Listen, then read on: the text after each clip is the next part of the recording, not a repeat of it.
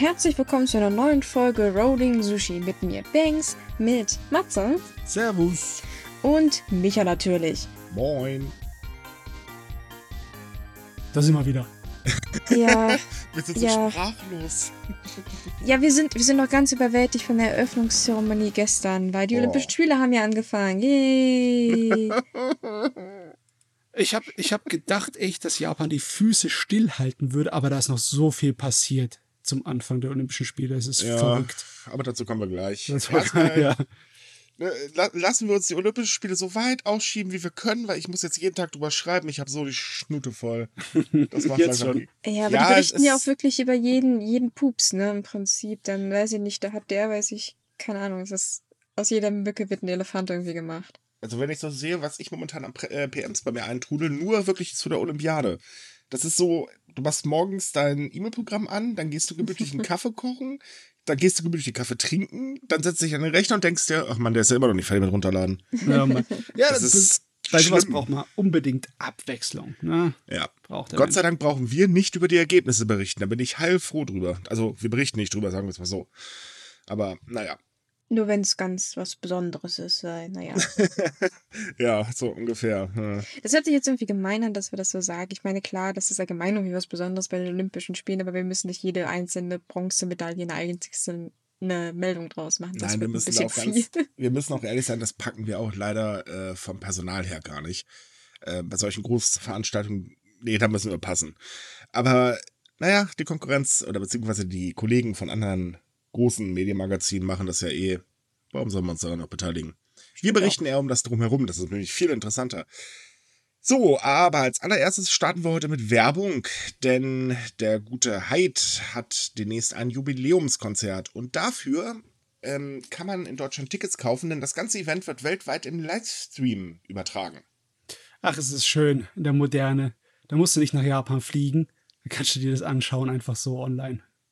Und Eben. zwar noch, es ist noch Dings, äh, wie heißt nochmal, in Echtzeit im Endeffekt. Ja, ja, oder? natürlich. Also ähm, das Ganze ist so, dass der äh, Stream wohl sogar eine Time-Funktion hat, was so viel bedeutet, wie du kannst dann mal zu deiner Lieblingsstelle zurückskippen, während das äh, Konzert noch läuft und Rest danach später weitergucken und so weiter. Okay. Ähm, der ganze Spaß kostet 31 Euro und Tickets äh, sind ab sofort erhältlich. Link wie immer in der Podcast-Beschreibung, Schrägstrich bei uns auf der Webseite. Wunderbar. Und ich kann sagen, dass solche Konzerte tatsächlich äh, sehr viel Spaß machen. Also man gibt sich da sehr viel Mühe. Ich habe eine Bekannte, die hat jetzt einige dieser Live-Konzerte von japanischen Bands besucht und die war hell begeistert. Also sie meinte, das ist das Geld wirklich wert.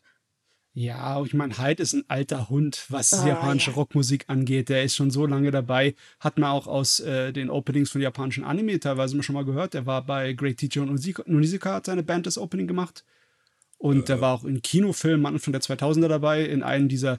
Der hat auch mit anderen japanischen Rocksängern zusammen, ich glaube mit drei oder vier insgesamt, hat er einen so einen Vampirfilm gemacht namens Moonchild. Oh Der ja, war- ja, ich wollte gerade sagen, mit Gakt hat er zusammengearbeitet. Deswegen waren wir vorhin auch ein kleines bisschen wegen seiner Jubiläumssache verwirrt. Aber der Mann ist so aktiv, man, man kommt gar nicht mehr hinterher herauszufinden, was er alles schon gemacht hat, ne? Ja, ja, ja. Und seit seit ein paar Jahren ist er wieder solo unterwegs und das ist sein neues Solo-Konzert, ne? Gut. Ja, also schaut's euch an. Wer japanische äh, Bands mag, wird es wahrscheinlich lieben.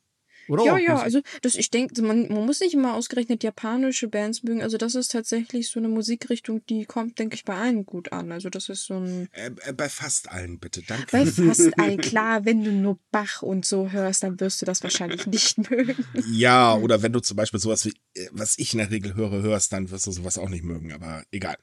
So, kommen wir mal zu den News ähm, und fangen wir mal wieder an mit unserem Lieblingsthema Corona. Da, da.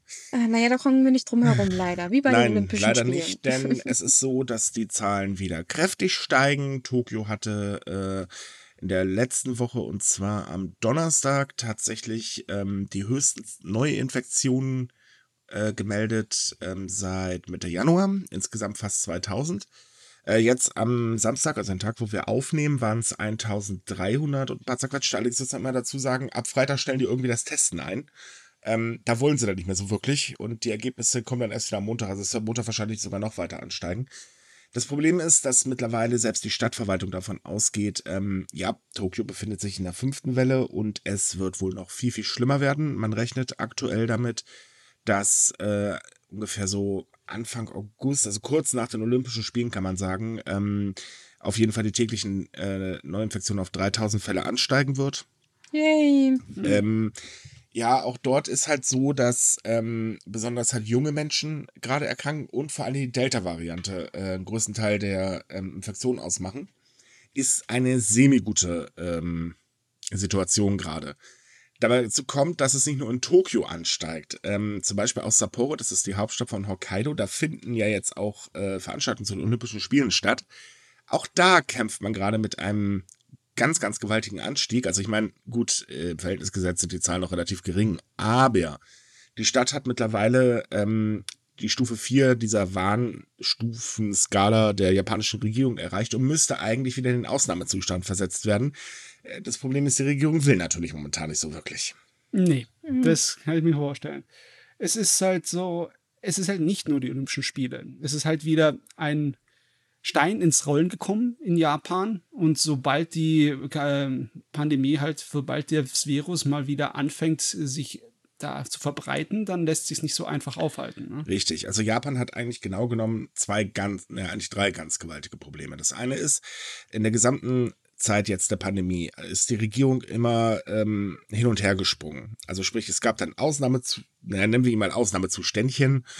ähm, die Maßnahmen sind allerdings eher auf Freiwilligkeit gelegt. Also sprich, Leute, wir sagen euch das, also macht es bitte. Wenn es nicht macht, können wir auch nichts tun. Äh, mit Ausnahme halt, dass dann irgendwann dieses Jahr Strafen eingeführt worden sind für Unternehmen, die so aber auch nicht durchgesetzt werden. Also von daher ist eine Gehüpfe gesprungen.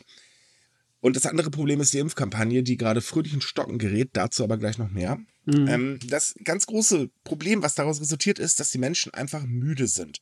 Denn ähm, es ist halt so, Ausnahmezustand kam, Regierung hat keine fünf Minuten, nachdem das gute Ding ausgesprochen worden ist, irgendeiner aus der Regierung hat sofort angefangen, ja, und dann kommen aber bald auch wieder Lockerungen, spätestens dann und dann und dann, etc. bla bla. Und die Leute denken sich halt, seid ihr nicht bescheuert. Plus die Olympischen Spiele, denn das hat man jetzt gerade bei der Eröffnungszeremonie am Freitag erlebt. Ähm, die kam gar nicht so gut an. Und zwar nicht nur, weil Bach wirklich eine Quasselstrippe war. Darüber hat sich übrigens halb Japan aufgeregt. 13 Minuten äh, und das länger als der Kaiser fanden sie nicht witzig. äh. Aber ähm, nee, es ist, es ist halt wirklich so, die Leute sagen sich halt auch, Leute, warum zum Teufel wird hier eigentlich alles eingeschränkt, was unser Leben angeht? Die Restaurants müssen früher schließen, dürfen keinen Alkohol ausschenken, Bars müssen früher schließen und so weiter und so fort. Und IFA macht da eine mega Sause mit großer Party, weil äh, zwei Tage vor, bevor ähm, die Spiele gestartet sind, gab es noch eine ganz große Willkommensparty für alle Offiziellen und so weiter. Das versteht einfach keiner mehr. Und die Leute sagen sich ja mittlerweile auch, wisst ihr was, leckt uns am Arsch. Wir wollen einfach auch nicht mehr. Weil warum sollen wir denn auf uns, also einschränken im Prinzip, ja, wenn ihr doch von der Obrigkeit eh macht, was ihr wollt. Das passt vorne und hinten nicht. Und das ist ein ganz gewaltiges Problem. Ja, klar, die Olympischen Spiele haben natürlich da noch was draufgesetzt, mhm. weil gab dann gleich mal erst Verkehrschaos, ne?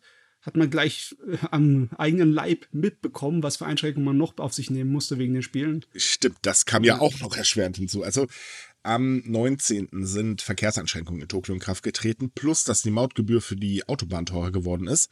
Naja, was passiert, wenn die Gebühren für eine Autobahn teurer wird? Die Leute weichen aus und verstopfen damit dann halt eben den Rest von Tokio.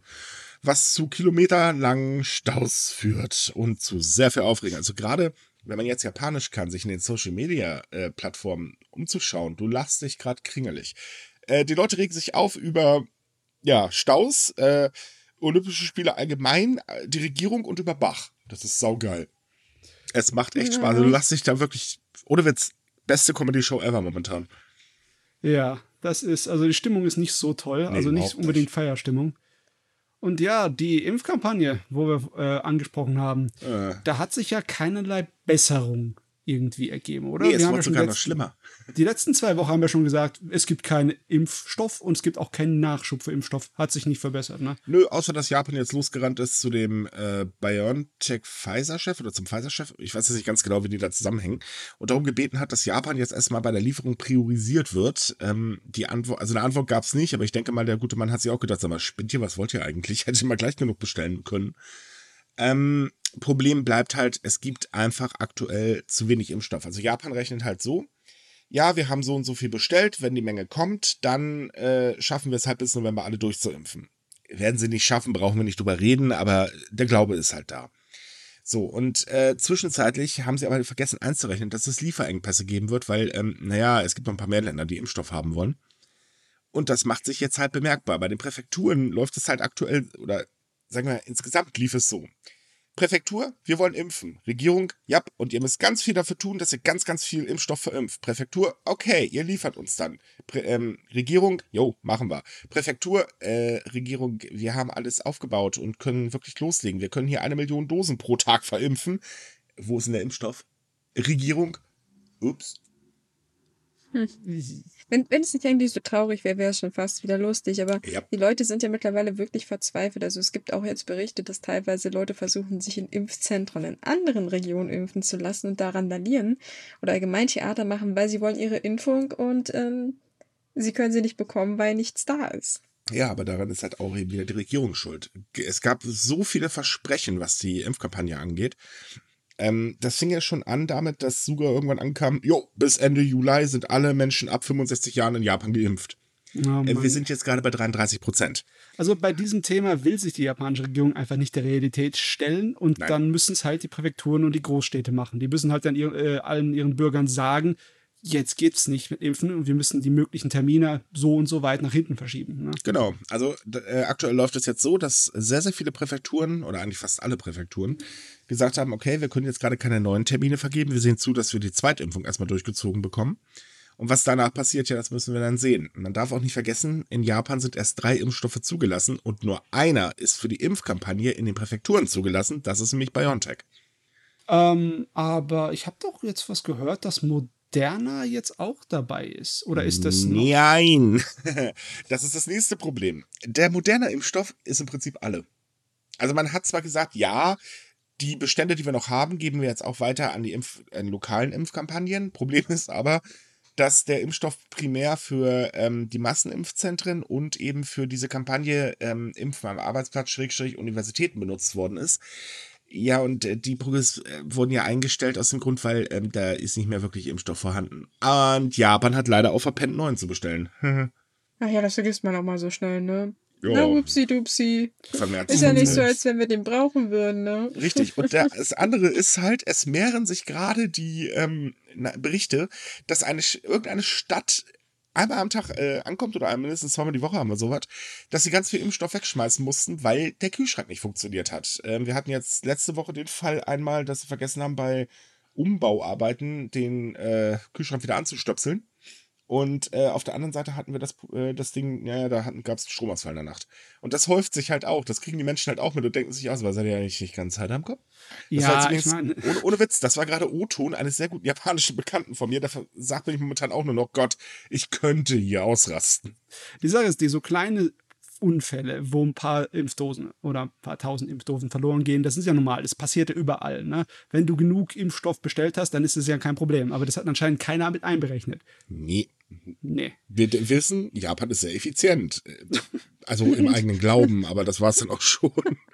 Oh Mann, ey. Ich hatte mich eigentlich so gefreut, als letztens die Nachricht kam, dass äh, das japanische Gesundheitsministerium mit der EU gleichgezogen hat und dann den moderner Impfstoff für jüngere Leute hier sozusagen Ja, das, äh, also ne, es war bisher nur der Vorschlag. Ganz hochoffiziell gibt, äh, ist er noch nicht freigegeben. Es war nur ein Vorschlag, auch wenn viele Medienberichte anders äh, berichtet haben. Nee, das kommt erst nächste Woche tatsächlich.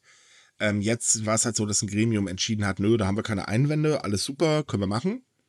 Ohne übrigens, und das ist wirklich eine ganz, ganz große Ausnahme gewesen, ähm, der Impfstoff wurde ohne eigene klinischen Studien, die in Japan durchgeführt worden sind, äh, freigegeben, obwohl das eigentlich in Japan gang und gäbe ist. Also man hm. stützt sich da nicht auf irgendwelche anderen Studien. Aber das löst halt das Grundproblem nicht. Es ist ja schön, dass er freigegeben worden ist, aber wenn nichts da ist, können sie auch nichts verimpfen. Hm. Hinzu kommt, dass da auch schon Experten gewarnt haben, Leute, bitte haltet bloß jetzt die Impfreihenfolge ein. Jetzt fangt nicht Kuddelmuddel hier noch total an. Impf weiter so, wie der ursprüngliche Plan war. Hm äh, funktioniert ja auch nicht wirklich. Ja, weil, nee, ja klar, aber. Äh, wir haben ja auch die wunderbare Nachricht aus dem Olympischen Stadion, beziehungsweise aus dem Olympischen Dorf, bei dem ganzen Personal, dass äh, irgendwie Tokio jetzt meint, ihr sollt euch erstmal nicht eure zweite Dosis impfen lassen, weil Nebenwirkungen können wir ja gar nicht gebrauchen. Was mhm. ist, wenn ihr dann ausfällt? Das wollen wir ja nicht. Und da habe ich mir gedacht, das kann doch nicht funktionieren. Damit kommt ihr doch nur aber bei jeder Ecke auf Widerstand und Protest, oder? Ja, aber gut, ich meine, das fällt eh nicht mehr auf, weil die Sicherheitsmaßnahmen funktionieren sowieso nicht. Die Corona-Infektion bei den Athleten steigt an. Also das macht jetzt den Appel auch nicht mehr fett. Ja, erstens das und zweitens haben ja die Leute, die tatsächlich die Erstimpfung gekriegt haben, unterschrieben, dass sie auf die Zweitimpfung so weit verzichten. Natürlich kann man jetzt natürlich fragen, äh, wie klein Druck das auf den Dingern war, weil wir wissen, japanische Verträge sind auch sehr hinterhältig. Sehr hinterhältig. Mhm. Und ähm, ja, also sie können nicht viel ändern, aber es, ist, es wurde ihnen ja nicht direkt verboten. Es wurde ja nur gesagt, dass sie die von der Stadt, sie versprochen wurde, die zweite Impfung einfach nicht bekommen, erst in sechs Wochen. Wenn überhaupt, natürlich. Das heißt, theoretisch könnten sie immer noch woanders hingehen und sich pixeln lassen, weil wer weiß, was das dann für Konsequenzen hat, wenn die ausfallen, ne? Ja, das, das äh, Ding ist halt eben auch, äh, du musst ja innerhalb von sechs Wochen bei BioNTech, soweit ich weiß, die zweite Dosis verimpfen, sonst äh, wird das nichts mehr mit dem Schutz. Ist halt auch noch so ein kleines Problemchen, nicht? Ich meine, das ist sinnlos geworden dann jetzt, oder? Mhm. Weil nur mit einer Impfung von einer, die zwei braucht, bist du nicht geschützt. Also macht das keinen Sinn. Das ist Richtig. noch nicht mal, du kannst es noch nicht mal äh, so tun, als wären wir geschützt. Du kannst es nämlich nicht die Werbetrommel hochhalten und ja, wir haben unser Personal geimpft, weil sie sind nicht geimpft. Eine Impfung ist nicht geimpft. Nö. Aber gut, ja, das ist ja nur nebensächlich. Hm. Geht aber noch weiter. ah, ja, Ziel der Impfung ist es ja, die Herdenimmunität zu erreichen. Das ist ja so von ja eigentlich so der Schlüssel von äh, den viele sehen zum äh, Sieg über die Pandemie. Ist ja auch richtig, wir brauchen eine Herdenimmunität. Äh, wohlgemerkt, keine natürlich gezüchtete, sondern eine geimpfte. Also, liebe Querdenker, nein, das, was ihr ständig euch vorstellt, wollen wir nicht.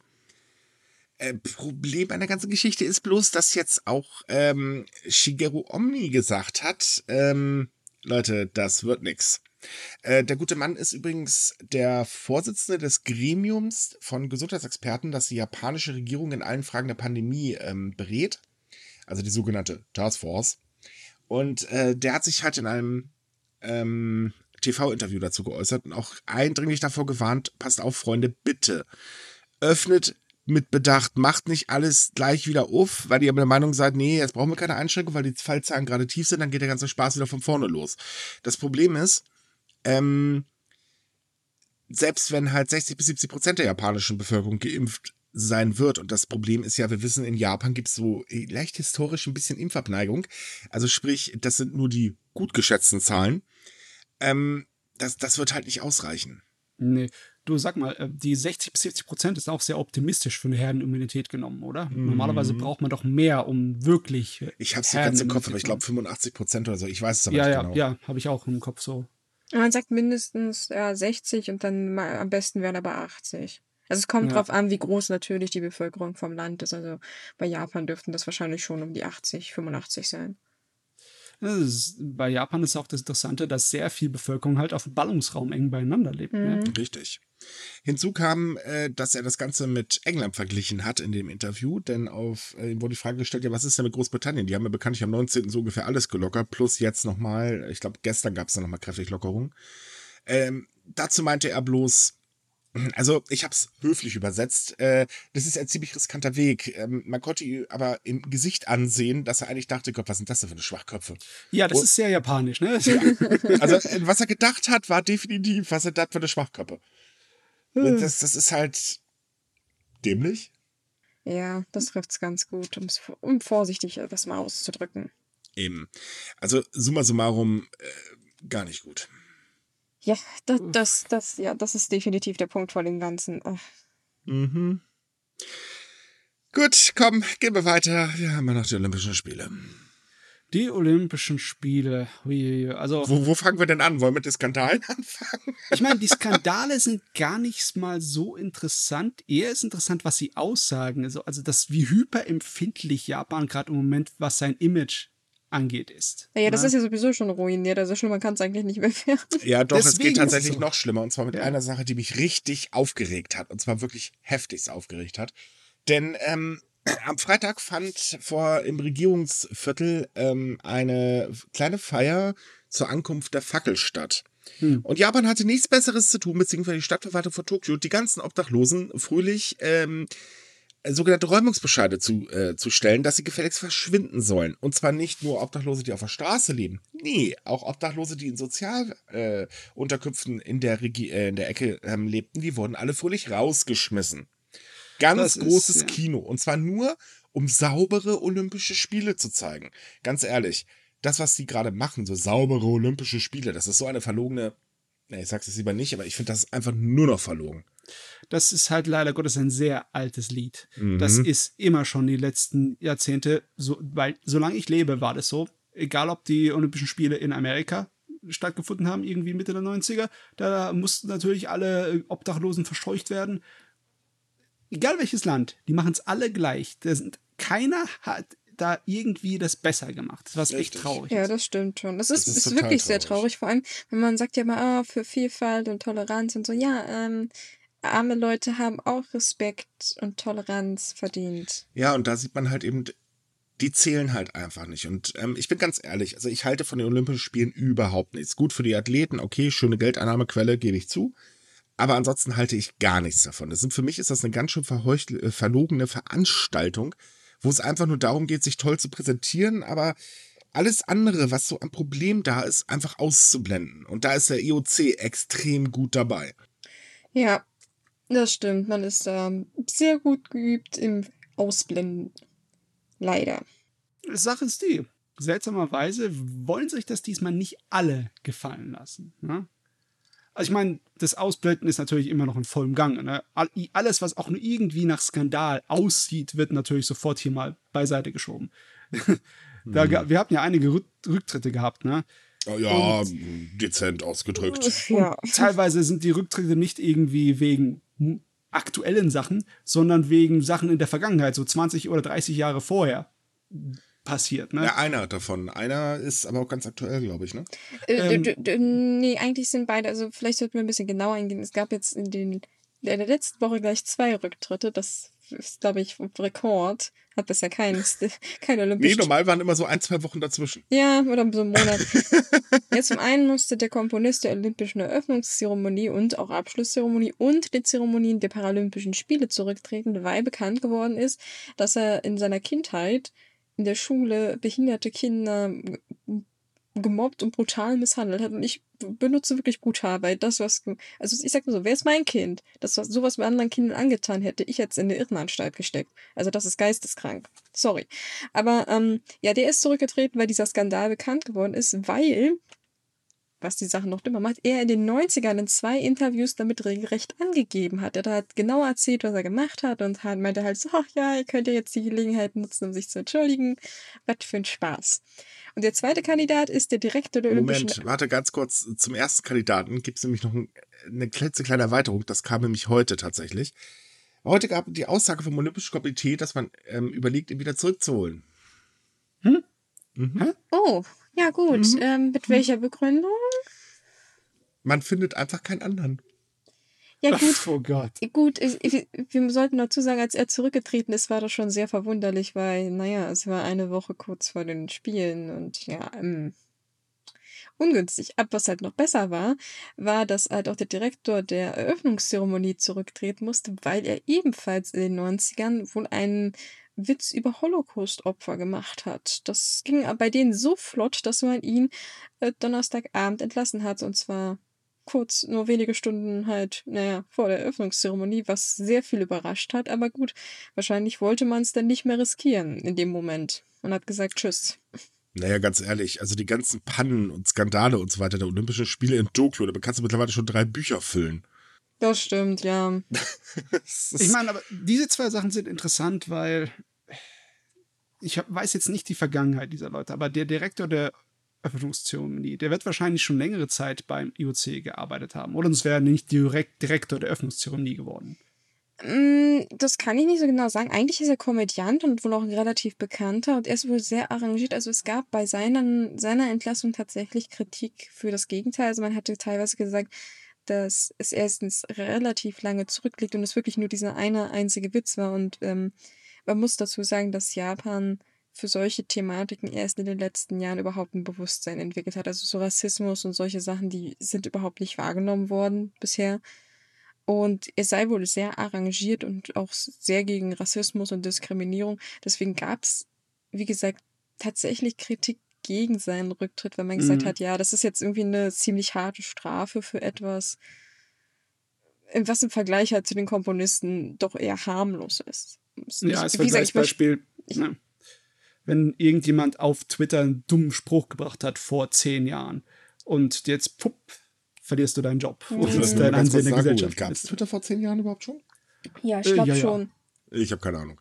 Ja, ja, ganz, ganz. Also insgesamt kann man eigentlich sagen, dass ähm, die Olympischen Spiele ihre sogenannten selbstgesteckten Ziele nicht mal ansatzweise erreicht hat. Die bewerben ja damit so äh, Spiele des Friedens und so weiter und so fort. Und das hat ja mal gar nicht geklappt. Ähm, sehr lustig fand ich die Aussage der Präsidentin des Organisationskomitees am 22. Juli. Da sagte sie nämlich noch, wir haben hart gearbeitet, um der Welt eine positive Botschaft zu senden. Fassen wir mal zusammen. Wir haben Leute rausgeschmissen, ähm, damit ja der Skandal, tja, also eigentlich wurde ja schon bekannt, aber egal.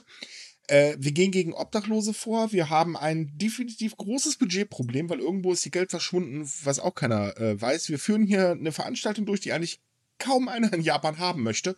Jo, sehr positiv die Botschaft. Ja, und die Leute haben es auch dann satt, ne? Mhm. So viele Unternehmen sind von ihren Sponsorenplätzen jetzt abgesprungen. Richtig. Darunter Toyota, die ja einer der äh, ganz großen Sponsoren sind. Äh, die haben mich gesagt, nee, ich, ich glaube, wir machen erstens keine Werbespots äh, mit den Olympischen Spielen zusammen. Das wäre eine ganz blöde Idee, könnte ein bisschen doof aufgenommen werden. Das haben auch noch ganz, ganz viele andere Firmen gesagt. Und sie haben auch gesagt, äh, wir schicken auch unsere Führungskräfte übrigens nicht zur Eröffnungsfeier. Äh, Auch das haben dann nachher noch einige andere äh, Firmen gesagt, denn äh, ganz doofe Idee, wenn wir da auf einmal live im Fernsehen gezeigt werden. Ähm, das könnte ein bisschen Kritik geben. Also die Angst ist von der äh, von den Sponsoren ist wirklich riesig, dass sie äh, negative Presse bekommen. Ähm, einfach weil die Olympischen Spiele so super unbeliebt sind. Ja, tatsächlich auch hierzulande. Also ich weiß, dass wir vor zwei, drei Wochen mal so ein, zwei Werbespots im Fernsehen hatten. Also ich gucke eigentlich nicht Fernsehen, aber mir ist es halt aufgefallen. Und seitdem gar nichts mehr. Also es gibt keine Kampagnen, keine Werbespots, absolut nichts. Was sehr, sehr skurril ist, wenn man bedenkt, äh, dass normalerweise in dem Zeitraum man regelrecht mit Werbung in aller Weise und Art zu bombardiert wird. Mann, geht's mir gut, dass ich kein Fernsehen habe. ähm, nee, aber klar, natürlich, man wird da wirklich zu tapeziert, aber auch hier, die sind eigentlich überall weltweit äh, sehr, sehr zurückhaltend. Es gibt ein paar Firmen, die machen das, ja. Ähm, denen sind wahrscheinlich Konsequenzen egal oder ihrem, äh, weiß ich nicht, Public Relation Berater ist irgendwie Vollhonk. Aber äh, größtenteils sagen die meisten nee. Und ähm, es ist halt auch so, das kann natürlich in der Zukunft ein ganz gewaltiges Echo geben. Man nehme jetzt mal an, Toyota hätte da tatsächlich Werbung für gemacht und äh, kommt dann irgendwann so ein Jahr später an und sagen, hey Freunde, uns ist die Gesundheit wichtig, wir machen jetzt hier voll die Gesundheitskampagne etc. bla bla. Ja, das hätte wahrscheinlich sehr seltsame Kommentare geerntet. Aller, ja klar, hm, hat man bei den Olympischen Spielen gesehen, Freunde. Nachteil natürlich, die haben ordentlich Geld reingepumpt. Also insgesamt waren das, glaube ich, 33 Milliarden Euro, wenn ich mich gerade nicht irre. Ähm, die rein nur an Sponsorengeldern von japanischen Firmen in die Spiele geflossen sind. Und äh, abschöpfen können sie das jetzt im Prinzip gar nicht. Das ist Bitter. blöd. Es ist, ist nicht so, dass Japan gerade eine wunderbare Wirtschaft hätte, ne? Äh, nicht so wirklich. Nee. Hm. Es Also tut man mir auch hört es leid, zwar- aber naja, ich, ich meine, das ist auch natürlich jetzt eine moralische Frage. Ich, ich bin mir nicht mehr sicher, ob Leute sich äh, international so dafür interessieren, wer da jetzt wo Werbung macht. Ich meine, ähm, es Naja, ist auch sonst nicht so ein so, dass Ding, Sport- aber naja. Ja, aber Sportveranstaltungen sind tatsächlich ein Werbeträger. Das siehst du zur ähm, äh, EM und WM und so weiter. Ich meine, ganz ehrlich, die schnellen Profisportler, äh, Fußballer hin. Ich habe leider keine Ahnung, wie die Fuzzis heißen, die ständig das Chips in den äh, fressen. Aber drückt mir halt eine Tüte Chips in die Hand, die Chips verkaufen sich Bombe. Warum auch immer. Ich meine, das ist immer noch die gleiche in der Verpackung halt, ne? Und ähm, tja. Ich meine das auch eher international bezogen. Also, dass es in Deutschland mit Chips und Fußballern funktioniert, das ist ja kein ist, Geheimnis. Ist aber- international genauso. Okay, na Ist gut. ganz genauso. Die sind tatsächlich ein riesen, äh, eine riesen Werbemöglichkeit. Ja, aber man kann es auch sowas von dermaßen falsch machen bei solchen Werbungen. Coca-Cola hat sich ja schön in die, ja, ins Fettnäpfchen reingelegt, regelrecht. Oh, ja. Da war, hatten wir letzte Woche drüber geredet, dass ähm, Kinder von der ähm, Grund- und Mittelschule die Fußballspiele sehen sollten, die Anfangsfußballspiele bei den Olympischen Spielen, dass sie das erlaubt bekommen. Ne, und jetzt kam heraus, sie dürfen dort nur hin, wenn Coca-Cola die Getränke für sie sozusagen ausgibt. Also mit anderen Getränken dürft ihr da nicht rein. Mhm. Es muss nur sichtbar sein, dass die Kinder Coca-Cola trinken. Alles andere wollen wir nicht sehen. Ja, äh, wie bitte? Ja, nein, das ist nicht ganz richtig. Also sie durften auch andere Flaschen mitbringen. Also es ging um diese PET-Flaschen, also Plastikflaschen. Allerdings, wenn es nicht von Coca-Cola war, also es ging nicht aus explizit darum, dass es Coca-Cola das Getränk sein muss, sondern die Marke allgemein, also ich weiß nicht, was hat Coca-Cola noch für Getränke, keine Ahnung. Jedenfalls, alles, was nicht von Coca-Cola ist, musste man angeblich das Etikett entfernen. Ähm, die Organisatoren, die damit zu tun haben, meinten, es handelte sich um ein Missverständnis. Man wollte eigentlich allgemein, dass alle Flaschen kein Etikett haben, was die Sache mm. auch irgendwie mm. sehr, sehr merkwürdig macht. Ja, und ähm, es wird behauptet, wie gesagt, dass es ein Missverständnis war. Die Schule sagt, sie haben direkt die Anweisung von den Leuten vor Ort gekriegt. Die haben gesagt, man möchte nur, dass das so ist. Naja, wer jetzt wie was mhm. gesagt hat, ist natürlich schwer nachzuweisen. Trotzdem ist es irgendwie dumm. Aber wo wir gerade bei merkwürdig, dumm und Missverständnissen sind, äh, in den letzten paar Tagen ist eine sehr skurrile Meldung durch die sozialen Medien gegangen, nämlich dass Japan angeblich Anti-Sex-Betten in seinem olympischen Dorf aufgestellt hat. Gleich vorweg, nein, haben sie nicht. Ich weiß, wir wissen nicht, woher dieser, diese Story kommt, wer sich das ausgedacht hat. Aber es geht im Prinzip um diese Pappbetten, die wir vor Jahren schon mal, glaube ich, vorgestellt haben also die Sportler schlafen nicht auf regulären Betten, die haben da so Pappbetten, das wird gefalten, kommt eine Matratze drauf, ein paar Kissen, bums, fertig. Soll erstens billig sein, zweitens sind die Dinger recycelbar, was vor allem in der Pandemie ein Plus ist, weil die Dinger dann, naja, ganz einfach entsorgt werden können. Aber weil die irgendwie aus Pappe sind, ist der Glaube aufgekommen, dass die angeblich super schnell zusammenfallen, wenn, Zitat, man hektische Bewegungen macht. Äh. Das ist natürlich Blödsinn. Sportler haben bewiesen, die sind da drauf rumgehüpft und haben sonst welche akrobatischen Übungen gemacht. Nein, die Dinger fallen nicht sofort zusammen. Und theoretisch passen sogar zwei Menschen rauf, wenn man ähm, es kuschelig mag. Ja, also nein, es sind ganz normale Betten und. Aber man muss mal ehrlich sein, die Gerüchteküche auf Twitter war super. Ja, klar, oh. weil es hat auch einen gewissen Faktor von Nachvollziehbarkeit. Ne? Nee. Also, man, wenn die meinen, sie müssten die Leuten voneinander fernhalten, damit ihre Kontakte nicht passieren, wegen Corona halt, äh, ja. das auf, wer das nicht genau untersucht, wer nicht genau nachdenkt, bei dem macht es einfach Glück, ja, das macht Sinn, ist zwar drakonisch, aber das, so würden die das bestimmt machen. Deswegen hat sich das verbreitet. Ja, ja, also ich, ich war regelrecht verzweifelt. Ich habe drei Tage lang nur irgendwelche Tweets kommentiert mit dem Hinweis, dass das Blödsinn ist, dass es diese Betten seit 2019 gibt und die nicht extra für die Pandemie entwickelt wurden.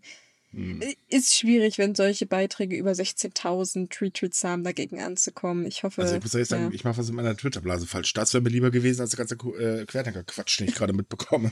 Nein, also es, naja, hat, mich, es, es, hat mich persönlich sehr zum Verzweifeln gebracht, weil, wie Matze gerade meinte, wer, wer ein bisschen genauer drüber nachdenkt und vielleicht einmal kurz bei Google reinschaut, wird äh, feststellen, dass da irgendwas nicht stimmen kann. Aber gut. Ja, aber das, das ist ja mit Absicht so. Also ich meine, es haben ja auch einige Medien aufgegriffen und die haben das ja auch mit Absicht äh, äh, tatsächlich eine Überschriften so formuliert, dass du wirklich davon ausgegangen bist. Im Text mhm. stand es nachher ein bisschen anders drin, aber wir wissen ja, die Leute lesen halt meistens nur die Überschriften. Ja. Tja, und dann äh, ne, hat man natürlich, yay. Ich meine, äh, Spitzenreiter darum ist ja bekanntlich die Bild. Äh, was, was war das heute? Äh, Trittin hat irgendwie gesagt, scheiß auf die Welt oder irgendwie sowas. Ach. Und im Text selber stand dann aber drin, dass er sich eigentlich auf eine Comedy-Sendung bezogen hat.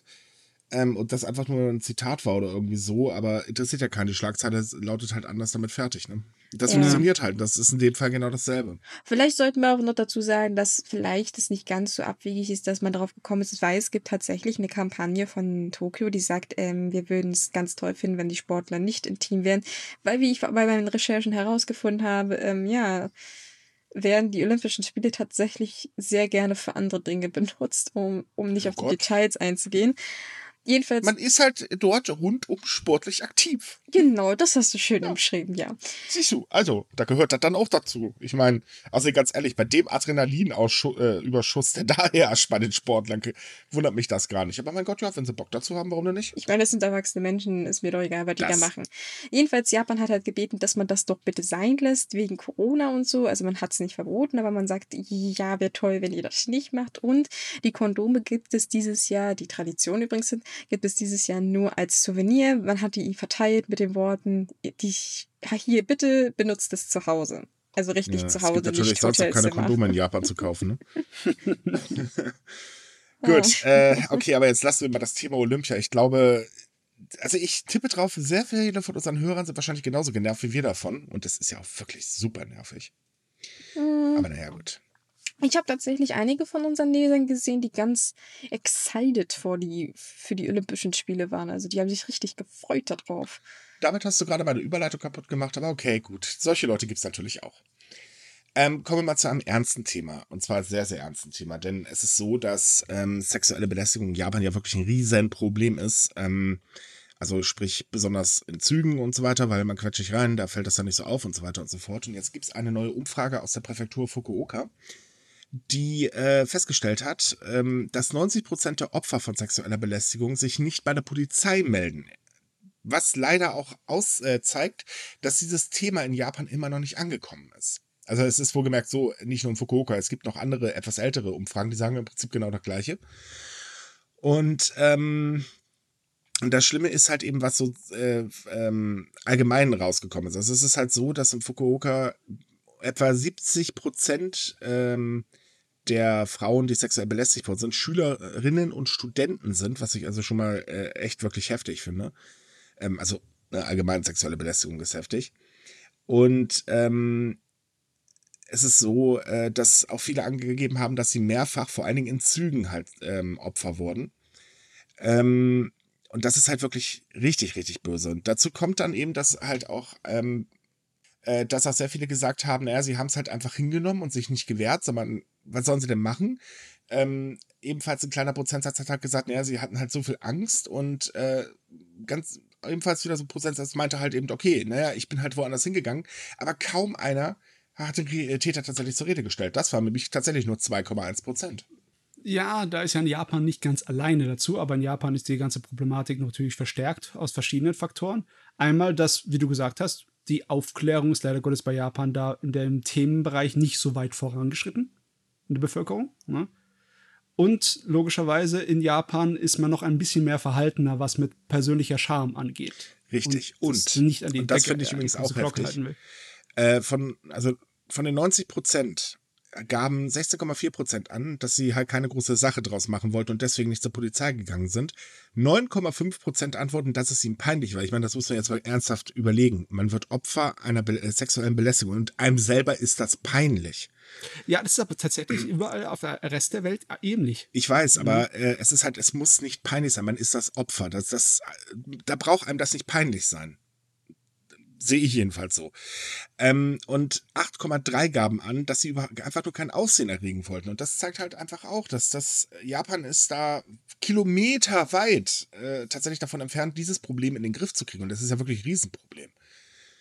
Ähm, Plus eben, dass 39,2 Prozent der Frauen angegeben haben, dass äh, im Umfeld, wenn sie halt darüber reden, falls sie denn darüber reden, ähm, man das einfach abtut und auf die leichte Schulter nimmt.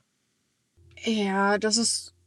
Also ich bin mir ziemlich sicher, dass, dass du in Deutschland ähnliche Zahlen, vielleicht nicht ganz so, aber ähnliche Zahlen bekommen wirst, weil es wird auch einfach so abgeha ähm, abgetan. Also ich meine, das, das ähm, fängt ja schon damit an, wenn man auf die MeToo-Bewegung guckt, viele Frauen waren sich ja gar nicht bewusst, dass das, was sie erlebt haben, in dem Moment äh, sexuelle Belästigung ist. Und nein, ich meine jetzt nicht damit, dass man das aufbauscht, sondern die, die haben das einfach als so irrelevant angesehen und gesagt, naja gut, dann hat mir der Chef halt auf den Hintern gehauen oder so. War unangenehm, ja, aber ich habe es halt nicht so abgetan, weil ich dachte, das ist halt so, ne? Und ähm, Japan hatte halt noch einen sehr, sehr schweren Weg, weil viele Männer das halt auch halt genauso banal betrachten. Die denken sich ja, naja, pff, ist doch nichts dabei. Ich habe der Frau ja in dem Sinne nicht wehgetan, körperlich, jetzt um das mal so Mhm. auszudrücken. Seelisch ist Natürlich, das natürlich deswegen eine werden andere auch Sache. Ich wollte, ja klar, deswegen würden auch Schülerinnen und äh, Studentinnen begrabbelt, ne? Mhm. Naja, es ist halt diese Mentalität, das ist wie mit den Hinterherpfeifen. Also das ist ja in dem Fall auch schon Belästigung. Mm, Ich würde es aber nicht gleichstellen mit Nein, direkter sexueller nein. Belästigung, logischerweise. Ne? Also es, es die Sache ist einfach die, ähm, Äh, ich frage mich, was notwendig wäre, weil logischerweise das resultiert daraus, dass viele der Frauen einfach glauben, wenn sie da das an die große Glocke hängen würden, würden sie damit nichts erreichen Mhm. und würden wahrscheinlich sich selber nur schaden. Und das ist ein, äh, das Problem in der Gesellschaft, das es zu beseitigen geht. Das haben Das- wir ja auch letztes Jahr erlebt. War doch Ja. letztes Jahr mit der Frau, äh, die in der Stadtversammlung von Kusatsu saß und ein, äh, eine Belästigung gemeldet hat. Und dann wurde sie halt kurzerhand entfernt, kann man ja schon fast sagen. Ja, das ist, das ist halt ein sehr, sehr schwieriger Fall, weil, ähm, also ja, klar, man hat sofort darauf reagiert und sie entfernt, als wenn sie halt was, was wirklich Schlimmes getan hätte, statt das eigentlich zu untersuchen. Also, Täter, ist, eigentlich gab es eine Täter-Opfer-Umkehr, wenn man das mal ganz genau, genau, nimmt. das ist das Problem. Wir können natürlich nicht sagen, wie das jetzt eigentlich abgelaufen ist, weil es, wie gesagt, keine Untersuchung gab, weil das für mich das größte Problem ist, dass man einfach gesagt hat, so, äh, nö, die lügt, tschüss. Das war so die Reaktion, was sehr bedenklich ist. Vor allem, wenn das man kommt bedenkt, übrigens, Hm? ganz kurz, das kommt übrigens häufiger in Japan vor. Das ist jetzt, der Fall ging jetzt halt durch die Medien. Ähm, aber es gibt sehr, sehr viele Fälle, dass äh, Frauen halt auch gekündigt worden sind, nur weil sie halt äh, ähm, gemeldet haben, dass ein Kollege sie sexuell belästigt hat. Ja, das, Das das, ist ist, tatsächlich selten. keine Seltenheit. In dem Fall war es halt nur so schockierend, weil es tatsächlich die Stadtversammlung von einem sehr bekannten Kurort ist. Das ist, glaube ich, der berühmteste Onsen-Kurort in der Region. Und ähm, ja, das war, das war schon sehr krass, aber es hatte auch im Endeffekt so keine großen Auswirkungen, weil es ist genau das passiert, was man erwartet hat. Die ganzen ähm, männlichen Kollegen in der Stadt die haben gesagt, ja, ja, ja richtig. Und die wenigen Frauen, die gesagt haben, meinten, naja, hm, finden sie nicht gut, aber was soll man halt machen, ne? Und das ist genau dieselbe Situation, die man halt mit diesen Begrabschern eben im Zug hat. Ja, es gibt ja noch ein anderes Problem und das habe ich hier auch schon aus Deutschland ein paar Mal gehört. Ähm, oder was heißt ein paar Mal, sehr häufig sogar gehört, ähm, dass die Polizei einen gar nicht erst ernst nimmt, wenn man halt dann hingeht und das zur Anzeige bringt. Ähm, sondern das einfach ebenfalls abtut. Und das passiert in Japan auch so häufig. Und das, das sieht man halt eben von der Regierungsseite aus, muss da eigentlich dringend was getan werden. Weil auch wenn man halt sagt, ja Gott, dann hat man eben jemand auf den Arsch gegrabbelt oder an die Brust gefasst, ist halt so. Ja, ganz ehrlich, nee, Punkt. Sowas macht man nicht und damit Wasser gibt es gar keine Wenn und kein Aber. Und das muss einfach in der Bevölkerung insgesamt langsam mal ankommen. Ja, Ja. aber ich und muss sagen, nicht nur da, auch bei uns. Micha, du hast wahrscheinlich recht mit dem, dass die Regierung da eingreifen muss, weil wir haben es letztens auch außerhalb von Japan gesehen. Äh, ganz neu in den Nachrichten ist die Spieleschmiede Blizzard, die Ah, ja. über Jahre lang ein, ähm, ja, eine Kultur von sexueller Belästigung regelrecht in ihrer Firma hatte. Oh Mann. Und der einzige Grund, warum das jetzt wirklich richterlich, also auf legalem Wege verfolgt wird und untersucht wird, ist, weil die Staatsanwaltschaft gesagt hat, nee, das lassen wir nicht. Das ist nicht so, als ob dann das auf jeden Fall von den Opfern kam, der Anstoß dazu, sondern weil die Staatsanwaltschaft das angestoßen haben, sind die Opfer vorgekommen und haben sich gemeldet und haben ihr Leid geklagt. Also du hast schon recht, also da muss Eingriff von der Regierung oder von irgendeiner Obrigkeit Ja. kommen. Das ist notwendig. Definitiv. Na, Und leider ist halt die Regierung ja selber nicht unbedingt gerade äh, die hellste Glühbirne irgendwo, muss man auch ganz ehrlich sagen. Es ist halt wirklich so, ähm, äh, auch da gibt es ja, ja, man kann nicht sagen Kopfschüttelgesetze, wenn man es halt genau nimmt. Ähm, weil was da teilweise festgelegt wird, das, das ist also wirklich heftig. Ja. Naja, ich sag's mal so rum. Wir sind dann die Leute, die das festlegen. Ja, ja das äh, kommt auch noch erschwerend hinzu. Stimmt. Nicht, meistens nicht die Leute mit genauem Verständnis von dem Thema, leider Gottes. Ja, leider eigentlich. Ne? Das ist heftig. Und ich meine, dass das Problem existiert ja nicht erst seit gestern. Das heißt, äh, Problem existiert ja schon ewig in drei Tage. Ja, da wird sich so schnell leider Gottes auch nichts ändern. Nee, leider. Gehen wir noch mal ein paar zu anderen Sachen, wo wir Chancen haben, dass Änderungen möglich sind in Zukunft. Und zwar, wir reden über Einreise in Japan. Ja. Seltsamerweise ist das etwas, wo man nicht denken würde, dass sich in Zukunft was ändern könnte, ratzfatz, besonders weil die Zahlen jetzt gerade steigen. Aber es gab irgendwie Anzeichen davon, dass Japan über die Lockerung der Einreisebestimmungen nachdenkt. Aber, Moment, Moment, Moment. Bevor jetzt irgendeiner anfängt äh, zu sagen, oh, ich muss mich jetzt impfen lassen, ich brauche einen Impfpass, ich muss jetzt ne, Klamotten einpacken. Äh, nein, Leute, es geht nicht um Tourismus. Der wird noch sehr lange draußen bleiben. Also ganz ehrlich, dieses Jahr rechnet keiner mehr damit. Und ähm, ich arbeite ja mittlerweile mit einer Reiseagentur, einer ziemlich großen zusammen. Und selbst die sagen halt auch, nee, Leute, das wird dieses Jahr nichts, weil wir Glück haben. Vielleicht im Frühjahr nächsten Jahres, aber vorher nicht. Ähm, also es ist so, Japan äh, hat ja jetzt oder führt jetzt gerade selbst einen Impfpass ein. damit eben äh, Auslandsreisen für Japaner leichter werden, ähm, wird wohl zuerst in drei Ländern akzeptiert und dann kommen halt immer mehr Länder dazu. Also geplant ist, dass das halt in 30 Ländern akzeptiert wird. Äh, selber gab es da in der Hinsicht eigentlich noch gar keine Initiative zu sagen, okay, vielleicht akzeptieren wir auch Impfzertifikate. Und ähm, seit ungefähr drei Wochen ist das Gesundheitsministerium dran und hat gerade eine Feldstudie gestartet. Ähm, in den Quarantänezentren gibt es halt Fragebögen ähm, zum Thema Impfstoff und äh, wann geimpft etc. und so weiter. Und man denkt halt dann drüber nach, ähm, Impfzertifikate zu akzeptieren. Man muss aber noch ein Problem lösen. Und zwar äh, wollen sie vorher noch die Frage klären, okay, wie machen wir denn das? Machen wir das jetzt nur für die Leute, die halt einen Impfstoff bekommen haben, der auch in Japan zugelassen worden ist? Oder machen wir das generell? Da ist man sich noch nicht einig. Heißt also leider auch, es wird nicht so schnell gehen. Ich weiß, dass sehr, sehr viele Menschen gerade ganz gewaltig darunter leiden, dass sie nicht nach Japan reisen können, weil sie halt zum Beispiel einen Ehepartner dort haben, äh, schrägstrich Ehepartnerin, ähm, äh, oder halt eben dort studieren wollen oder, oder, oder, also es gibt ja tausend Gründe. Äh, und es ist wirklich ein Problem für diese Menschen, nach Japan reinzukommen. Es gibt zwar Ausnahmeregelungen, aber äh, naja, die gibt es halt meistens nur eine Ausnahme. Also wir hören auch von immer mehr Fällen, wo es wirklich ganz, ganz böse ist eigentlich. Aber es ist halt wirklich so, es interessiert Japan schlicht und ergreifend nicht. Und ähm, es wird also wirklich noch eine Weile dauern, selbst bis die halt auf die Idee kommen, okay, jetzt akzeptieren wir halt einfach äh, Impfausweise bei der Einreise, wohlgemerkt. Ähm, bleibt aber trotz allem dabei, man muss danach in Quarantäne. Naja, ja. das ist ja selbstverständlich, denke ich mal. Aber es gibt so langsam ein Denken in die Richtung von wegen äh, Impfpässe und Vorteile beziehungsweise Lockerungen für Leute, die geimpft sind. Das sieht man auch in Japan, dass es immer wieder so angestoßen wird. Richtig, ne? das ist nämlich auch noch das nächste Ding, denn ähm, es ist so, dass Reisebüros und Hotels und so weiter sich darauf jetzt stürzen, da es ja, äh, ich glaube, am 26. geht es los mit der Ausstellung der Impfausweise in Japan. Ähm, das Reisebüros fangen jetzt halt an und bieten spezielle Pakete für Geimpfte an. Einfach weil, naja, beim, beim Reisen gibt es halt noch dezente Probleme. Wir wissen, äh, der Inbound-Tourismus ist im Prinzip tot. Äh, wie war das von Januar bis äh, Juni waren es irgendwie wieder 94 Prozent weniger im Vergleich zum vorletzten Jahr mittlerweile. Ähm, und die Reisebüros und halt Hotels etc. und so weiter sehen jetzt halt eine Möglichkeit, zumindest den Inlandtourismus wieder anzukurbeln, weil der liegt ja auch eigentlich völlig brach. Und dank der Olympischen Spiele sind ja Hotels auch ganz böse in Probleme geraten. Also noch ja, mehr in Probleme geraten, als sie eh schon stecken. Meine Güte, da sind so viele Reservierungen geplatzt. Das Richtig. ist nicht feierlich. Ne, also das, das Ding ist halt, ähm, ich weiß, es gibt sehr, sehr viele Skeptiker, die sagen, äh, ja, nee, sollte man vielleicht nicht machen, weil, ne, wenn die Leute sich impfen lassen wollen, ist ja freiwillig und die anderen sollen dann gefälligst ihre Rechte auch zurückbekommen. Ich bin ganz ehrlich, ich sehe es so. Nö. Wer sich nicht darauf einlassen will, also wohlgemerkt will, nicht wer nicht kann. Diese Fälle gibt es auch, aber die sollten mal hübsch außen vor gelassen werden.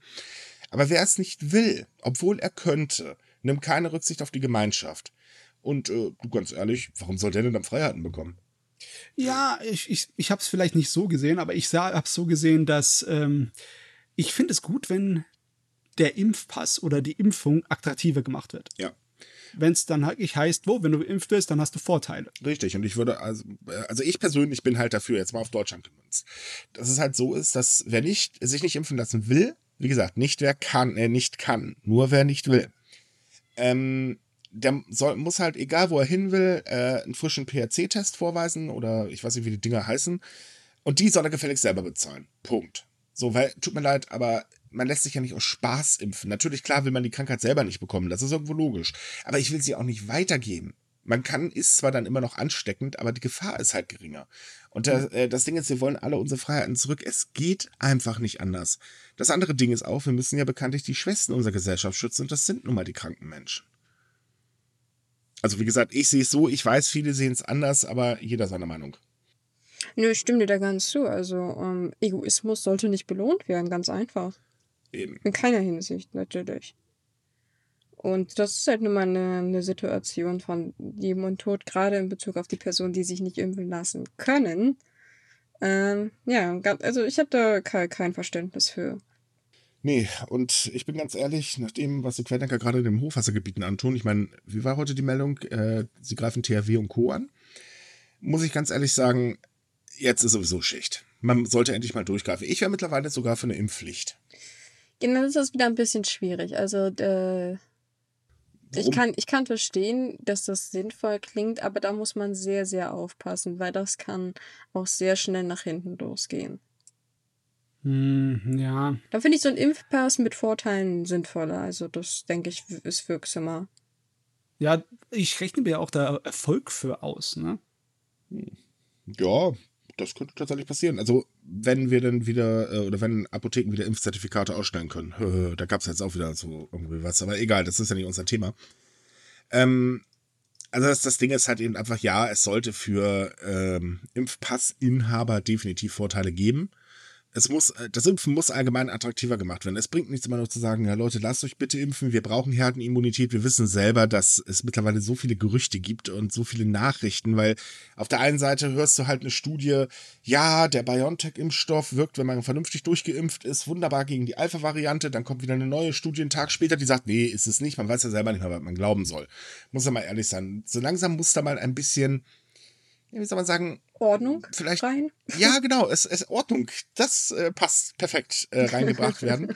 Und wenn man das halt eben attraktiver macht und äh, auch zeigt, Leute, es haben sich jetzt so viele impfen lassen, komisch, denen ist kein drittes Bein gewachsen oder so ein Krams, ähm, wäre das vielleicht tatsächlich eine gute Idee. Hm. Ah, gute Ideen. Können wir mehr gebrauchen von. haben, haben, wir, haben wir irgendwelche gute Ideen noch, bevor wir zur Monatsvorschau kommen müssen? Ähm. doch, doch, doch, haben wir. Ja, Tatsache, ähm, ich sehe es auch gerade. Stimmt, äh, der Trinkgelddienst. Ja, was ganz Ungewöhnliches für Japan. Stimmt. Und zwar, es ist ja so in Japan, dass Trinkgeld geben eigentlich etwas Unhöfliches ist. Da muss man als, äh, musste man als Nicht-Japaner aufpassen, wenn oh, man ja. in Japan ist. Ne? Und jetzt hat sich das aber anscheinend im Laufe der Jahre in der japanischen Bevölkerung an sich geändert. Also nicht von den Firmen kam der Anstoß, von der Bevölkerung und von den Kunden kam der Anstoß dazu, dass man doch ab und zu mal äh, Trinkgeld geben möchte, wenn wer auch immer, der Dienstleister seine Arbeit sehr gut getan hat. Und das erste Unternehmen, bei dem das jetzt anscheinend groß kommt, ist ein Taxiunternehmen. Ja, die führen jetzt nämlich einen Trinkgelddienst ein. Und zwar ähm, digital. Das finde ich eigentlich ziemlich cool. Also das Trinkgeld wird in dem Fall über einen QR-Code gegeben.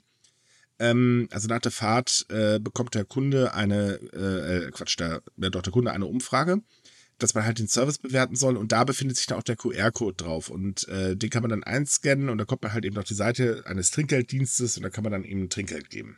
Hm, ich habe irgendwie nicht so hundertprozentig positiv auf das Digitale reagiert. Ich meine, das bedeutet einfach, dass man dann halt alles Trinkgeld genau festhalten muss. Ne? Ja, das hat wahrscheinlich eine steuerliche äh, Geschichte vor allen Dingen auch.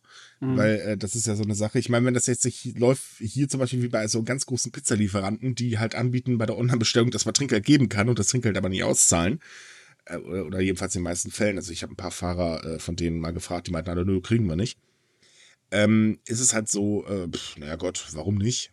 Also es hat tatsächlich was damit zu tun mit dem Bezahlsystem allgemein, wenn man das irgendwie nicht mit dem normalen Bargeld mischen möchte. Also man möchte das auch vor allem einfacher für die Kunden machen, statt dass die sich dann halt das Kleingeld daraus popeln, wie wir das ja manchmal kennen. mhm. dass, dass ja, ja, die halt. gerade so ein Bild im Kopf, ja. Das ist doch wahr. Also man kennt das doch, weiß es von, von den, den typisch Deutschen, dass die dann versuchen, ihr ganzes Kleingeld als Trinkgeld loszuwerden. Dann kriegen die armen Kellnerinnen oder so, weiß ich nicht, 5 Euro in 10 Cent Stücken. Habe ich ja. alles schon gesehen. Aber nein, also es soll tatsächlich angenehm für die Kunden sein, dass sie halt, wie gesagt, da nicht rumwühlen und abzählen müssen. Und das sollte aber auch angenehm für den Fahrer sein, der halt, wie gesagt, dann nicht die ganze Hosentasche voller Kleingeld oder so hat. Also man möchte das ganz entspannt machen. Was ich eigentlich interessanter finde, ist, dass es tatsächlich mittlerweile einen Trinkgelddienst gibt. Also das Taxiunternehmen, der das anbieten, äh, ist Sanwakotsu. Die sind tatsächlich dafür bekannt, dass sie sehr modern und auch sehr ausgeflippt sind. Die haben immer, immer so komische Taxiaktionen, also sowas mit einem Fechttaxi oder ein Halloween-Taxi oder. Eigentlich total cool. Ja, ich, es ist irgendwie ein bisschen schräg, aber wenigstens ist man kreativ, ne? Und die arbeiten halt mit dem Dienst äh, Respo. Respo, ich weiß nicht, ob wie genau das ausgesprochen wird. Und die haben tatsächlich sich komplett auf Trinkgelddienste für andere Unternehmen spezialisiert. Also es scheint wohl etwas in Japan zu sein, was so langsam auch seinen Platz findet. Finde ich gut. Das, ja, finde ich eigentlich nicht Also schlecht. gerade so, so als Europäer, wenn man in Japan unterwegs ist und aus Servicewüste Deutschland kommt, nicht? äh, dann ist das so in Japan so, boah, das ist das Paradies. Und ähm, ich bin eh so ein Mensch, ich gebe gerne Trinkgeld, wenn ich halt äh, freundlich oder ähm, äh, bedient wurde.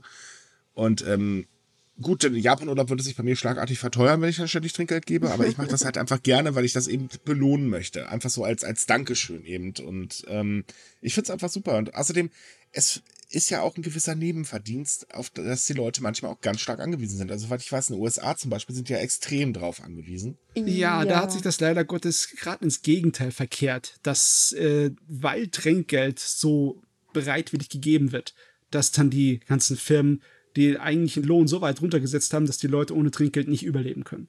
Was natürlich das Negativbeispiel ist. Also Japan ist ja dafür weit von entfernt. Das hat ja noch nicht mal angefangen mit dem Trinkgeldkultur. Ja, ja, also wenn, wenn Trinkgeld gegeben wird, sollte das eigentlich so, so in meinen Augen nicht, äh, juhu, jetzt kann ich wieder ein paar Tage mehr länger leben, äh, sondern eher so, yay, jetzt kann ich halt, weiß nicht, was Schönes leisten oder so. Klar, so viel Trinkgeld gibt man in der Regel ja auch nicht, aber ähm, wenn man das so die gesamte Summe halt nimmt und äh, von daher, also, ja, gute Idee, hat in Japan definitiv gefehlt in meinen Augen. No. Und die reißen sich auch wirklich manchmal den Hintern auf. Ja, man, Taxifahrer, die, das dagegen, da kriegst du einen Lachanfall, wenn du Taxifahrer in Berlin siehst im Vergleich. Äh, darüber reden wir nicht. Ich bin immer noch ein bisschen traumatisiert. Das war vor fünf Jahren. Ugh. das, und, ohne Witz, das war ein Halloween-Taxi. Da bin ich mir immer noch ziemlich sicher. Ja, wie die manchmal aussehen und riechen, glaube ich dir das sogar. Das meinte ich damit jetzt nicht. Also, ja, doch, das Taxi, also nicht der Fahrer, aber das Taxi war ekelhaft, ey. Wie gesagt, Da ich glaube ich- dir das ruhig. Äh, nicht, nicht Nee. schön, nicht schön. So, ein Thema haben wir noch, das sollten wir noch ansprechen, denn Japan verschärft aus Sorge vor Spionage Visumkriterien für Studierende. Ähm, also wegen Industriespionage oder was? Aber Sekunde mal, Studierende sind doch nicht unbedingt andauernd in irgendwelchen Firmen drin, oder? Nicht unbedingt, aber sie sind halt an Forschungsbeiträgen beteiligt, an denen halt Firmen beteiligt sind wiederum. Also zum Beispiel okay. in der Technik, in der Informatik etc. Also es geht, um genauer zu sein, um Studierende, die Zugriff auf Information und äh, Forschungsarbeiten haben, die im Kontext mit der nationalen Sicherheit oder mit dem Militär stehen. Das heißt, wer jetzt ganz panisch in Japan, weil sie nicht moderne Kunst studieren will, keine Angst, das gilt für euch nicht. Ihr dürft immer noch, ihr werdet nicht komplett durchleuchtet. Das geht halt wirklich nur für diese Sonderfälle. Ja, und die werden halt, da werden die Informationen bis von A nach O komplett auseinandergenommen jetzt. Also von, wo hat man gelernt, woher kommt man, was will man machen, wie sind die Finanzen, hat man irgendwelche Kontakte zu gewissen Firmen im Ausland und so weiter und so fort. Ich finde es eigentlich. Komisches Gefühl. Ich finde es eigentlich viel interessanter, dass das tatsächlich anscheinend in Japan so ein Problem ist, dass Studenten heimlich die Informationen klauen und in ihre Heimatländer weitergeben. Also, Es hört sich jetzt hart an, aber es ist tatsächlich ein Problem wegen China. Das ist Ja. in China tatsächlich mittlerweile Volkssport geworden. ja, das ist leider sehr traurig. Also es sind, es ist auch überwiegend. äh, Also man hat sich direkt gesagt, dass es sich auf Studenten aus China bezieht, aber man konnte es unter der Hand rauslesen, dass man es gerade in die Richtung macht, weil es ist ein großes Problem. Man hatte in den Ja. letzten Jahren öfter mal die Meldung, dass da irgendwelche Hackerangriffe und andere Spionagefälle sind. Auch Russland ist natürlich so ein Thema. Also da ist man mittlerweile auch sehr, sehr vorsichtig geworden nach den letzten zwei, drei Vorfällen. Oben, aber äh, man sollte aber auch die USA nicht außen vor lassen. Die sind da auch ganz gut im Geschäft drin übrigens. Ja, aber ich weiß nicht, ob die USA es so nötig hat, das zu klauen, weil die arbeiten meistens mit den Universitäten zusammen. Also, Ja, gut, aber es, es ist halt so das Ding, man, man sollte jetzt nicht nur über äh, China, Russland, also die üblichen Kandidaten, nee, nee, auch die äh, einige andere, wo man das eigentlich nicht so denkt, sind da ganz groß mit drin. ja, ja, das, das, das, das stimmt natürlich. Also ich wollte jetzt auch niemanden hier explizit, aber es sind halt so die, die grundlegenden Kandidaten, weil das halt in den letzten Jahren äh, mehrmals passiert ist. Es läuft ja auch noch zurzeit so ein Ermittlungsverfahren gegen so ein paar russische Spione, die tatsächlich aus der Botschafterregion von Russland kommen. Also die haben, sind irgendwie Diplomaten und das tut schon ziemlich weh, denke ich. Ja, das stimmt. oh Mann. So, und jetzt, Matze, übernehmen Sie, denn wir haben noch die Monatsvorschau für euch. Yay. Ja, der August steht kurz bevor. Leider Gottes ist es nicht so üppig geworden diesmal mit der Monatsvorschau. Wir haben nicht so viel.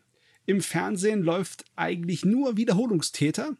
Die ich jetzt erwähne, weil sie seit sechs Monaten oder länger nicht mehr bei uns in der Monatsvorschau drin waren, aber die haben wir alle schon gesehen. Einmal ist das am 1. August auf ZDF Neo Faszination Erde mit Dirk Steffens, Japan Land der Gegensätze, wo es halt darum geht, wie Japan das schafft, seine naja, moderne Großstadtlandschaft wie Tokio und das Leben darin zu verbinden mit den ganzen traditionellen Teilen von der japanischen Kultur. Wie der schafft, dass das beides nebeneinander existieren kann. Diese Sendung wird dreimal wiederholt, und zwar am 3. August, 8. August und am 10. August. Dann am Samstag, den 7. August, läuft auf IN24 Doku Highspeed-Baustellen des Schneefestival.